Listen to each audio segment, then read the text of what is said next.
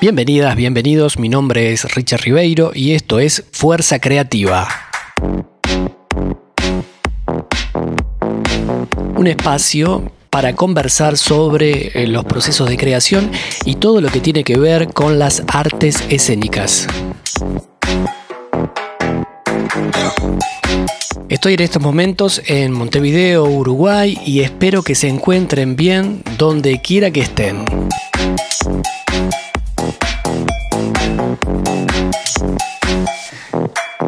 En el capítulo 17 de Fuerza Creativa vamos a estar hablando sobre la tragedia. La tragedia en teatro, que es una cosa muy importante, y para eso vamos a estar hablando sobre un texto de Roberto Calazo, Las bodas de Cadmo y Armonia. Así que no le damos más vueltas y nos metemos de lleno en el capítulo de hoy que es la tragedia.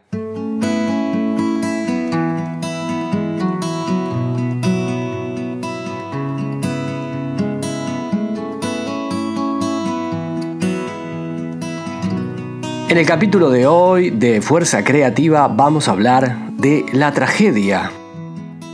¿Qué tragedia? La tragedia. ¿Dónde estamos acá? Para hablar de la tragedia vamos a remontarnos a los orígenes de la tragedia, a los orígenes de Grecia. Tenemos que hacer un ejercicio importante de entendimiento ya que nuestra época y nuestra forma de ver el teatro y las historias es bien diferente a la que había en Grecia en aquel momento. Estamos hablando de un montón de años antes de Cristo, ¿no? Así que vamos allá.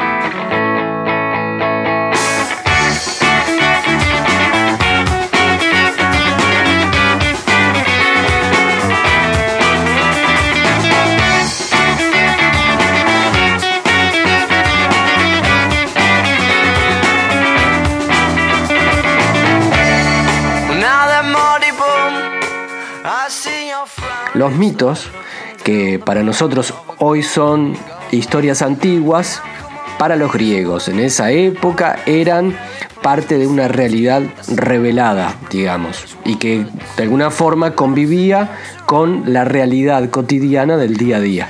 Los mitos que contenían la sabiduría y el conocimiento eran contados por los rapsodas. Estas personas contaban y contaban de memoria y eran lo que podríamos decir en una palabra santa. Eran como un canal que conectaba el saber de los dioses entregado a los hombres. Cuento esto porque mucho antes que las tragedias se encuentran los mitos, digamos. Son los mitos los que encuentran una nueva piel en las representaciones escénicas.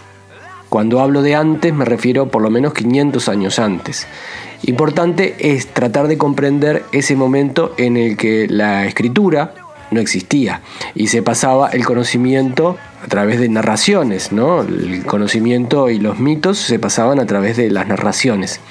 Cuando llega la escritura, muchos sabios y muchos filósofos de la época la rechazan, le llaman la letra inmóvil y dicen que de alguna forma esta letra inmóvil no logra contener la energía y la transmisión del conocimiento. Este, les recomiendo leer El nacimiento de la filosofía de Giorgio Colli, porque hace como un recuento de cómo el conocimiento llega hasta nosotros. Y, en esa época el conocimiento venía de diferentes lugares. Uno de los conocimientos tenía que ver con esto de los mitos.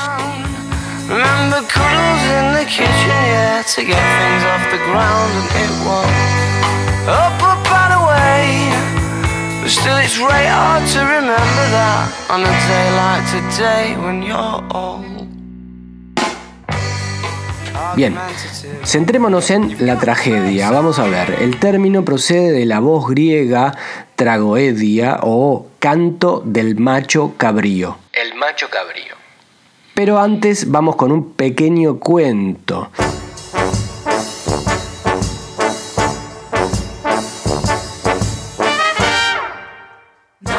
Antes de meternos con la tragedia, me gustaría traer una pequeña historia de Roberto Calazo que cuenta en su libro Las bodas de Cadmo e Armonia la historia de Icario, quien había alojado a Dioniso.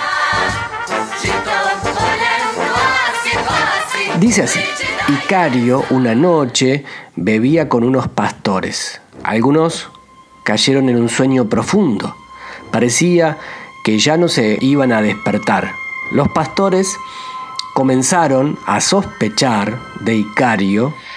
¿No habrá ido a envenenarles para llevarse los rebaños? Sintieron entonces un impulso homicida. Rodearon a Icario. Uno llevaba en la mano una hoz, otro una pala, otro un hacha, otro una piedra enorme. Todos golpearon al anciano y al final uno lo atravesó con el asador de la cocina. Esta narración intenta, de alguna forma, explicar algo que tiene que ver con la tragedia, con su origen, también con su esencia. Sigue contando, pues, el texto de Calazo. Mientras moría, Icario recordó una anécdota que le había ocurrido un poco antes.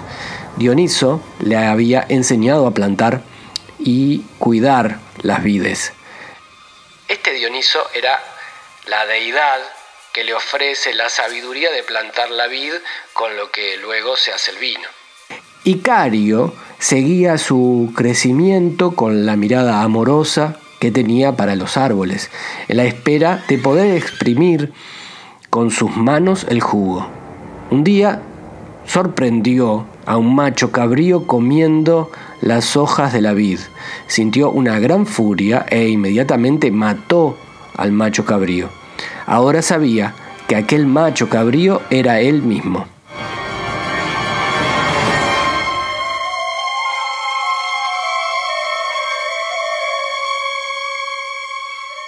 Calazo coloca en esta historia, tal vez no lo hace él y lo recoge de otra historia, poco importa aquí quién es la madre del borrego. Entraba bien la analogía en este momento. Lo que quiero es poner en relieve la acción del regalo de la sabiduría de la deidad, del cuidado y de lo que hizo la cabra o el macho cabrío que come la vid. El hombre se arroga con el poder de matar a ese animal porque la vid es suya, es su trabajo, su tiempo, desperdiciado por ese animal inferior. Cualquiera de nosotros habría hecho lo mismo, ¿o no? Sigo entonces con Calazo ahora. Pero algo más había ocurrido en torno de aquel macho cabrío. Icario lo había despellejado y tras ponerse la piel del macho cabrío muerto, había improvisado una danza, junto con otros campesinos alrededor del cuerpo lacerado del animal. Icario no sabía, mientras moría, que aquel gesto había sido el origen de la tragedia, pero sabía que la historia del macho cabrío estaba ligada con la que le estaba sucediendo mientras los pastores giraban a su alrededor y cada uno de ellos le hería con un arma diferente hasta que vio el asador que le atravesaría el corazón.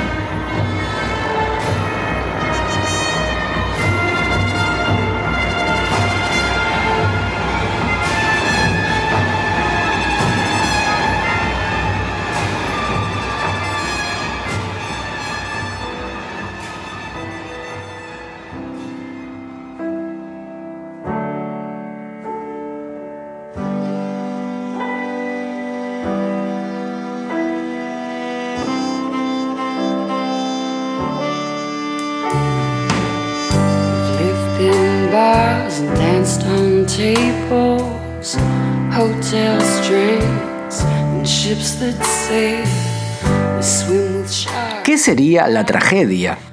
Bueno, todas las reconstrucciones, dice Calazo, sobre el origen de la tragedia acaban por tropezar con un último dilema. Por una parte está la frase de Eratóstenes, los habitantes de Icario danzaron entonces por vez primera alrededor del macho cabrío. Así que la tragedia sería la danza y el canto alrededor del macho cabrío. Y por la otra está Aristóteles, según el cual la tragedia era la danza y el canto de los machos cabríos. Una inútil y antigua disputa se repite de generación en generación en torno a este dilema, que en realidad no lo es. Quien quiera enmascararse de sátiro, o sea de macho cabrío, debe matar antes un macho cabrío y despellejarlo.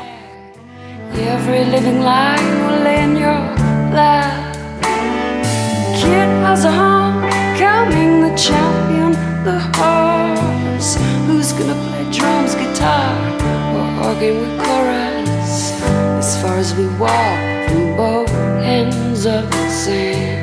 Never have we glimpse this man.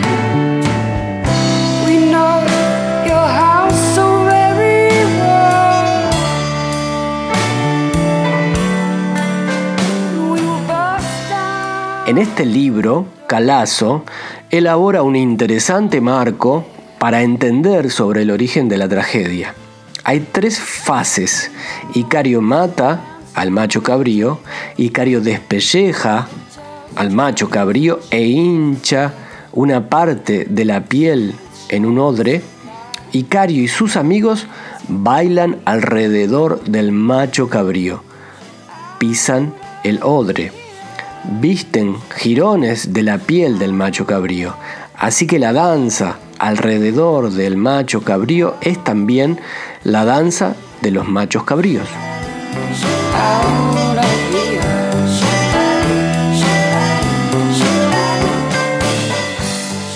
Es como si un largo proceso confuso y oscuro se redujera de golpe ante nuestros ojos en unos pocos elementos desgastados pero capaces de liberar una fuerza inmensa.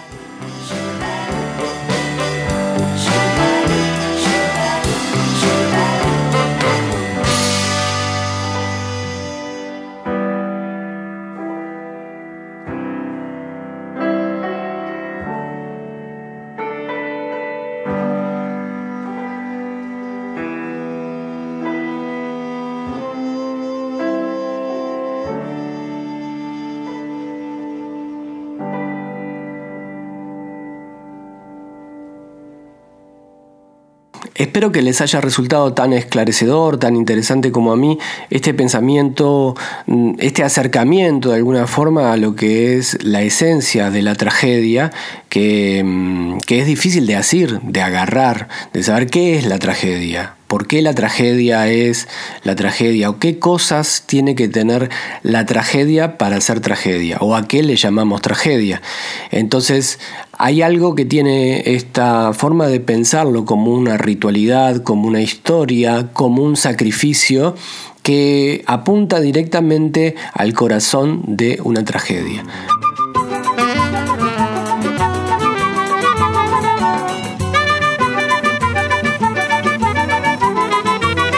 Olha, eu fui para a cidade despreocupado. Quando cheguei na Sé, vi um povoado. Oi, minha gente, fiz um perguntado. Que. Olha, fui para a cidade despreocupado. Ha sido este entonces un acercamiento a la tragedia, a lo que es la tragedia griega, sobre algo que tiene que ver con lo más, lo que uno pensaría que tiene que ver con la esencia. Esto nos deja realmente preparados para el siguiente paso que es trabajar sobre la poética de Aristóteles.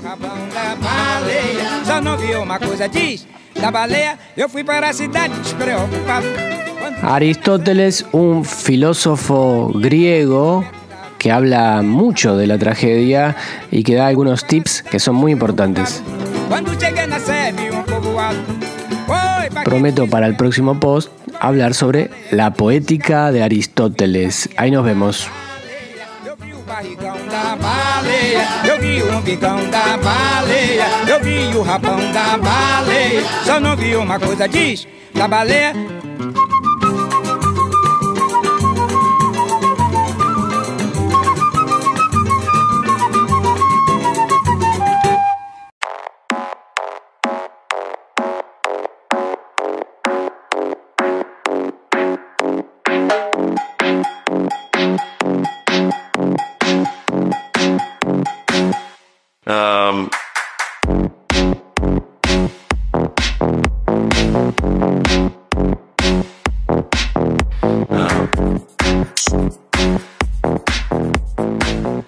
quiero contarte que tengo un perfil en la plataforma Patreon, que es una plataforma que ayuda a los artistas a recibir colaboraciones de las personas.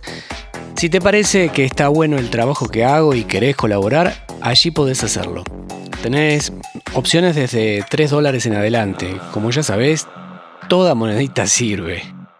Si querés saber más sobre mi trabajo, podés visitar la página www.richardribeiro.com. Bueno, nada más. Nos estamos viendo, oyendo o leyendo. Que tengan una buena vida y si es creativa, mucho mejor. Hasta la vista, terrícolas.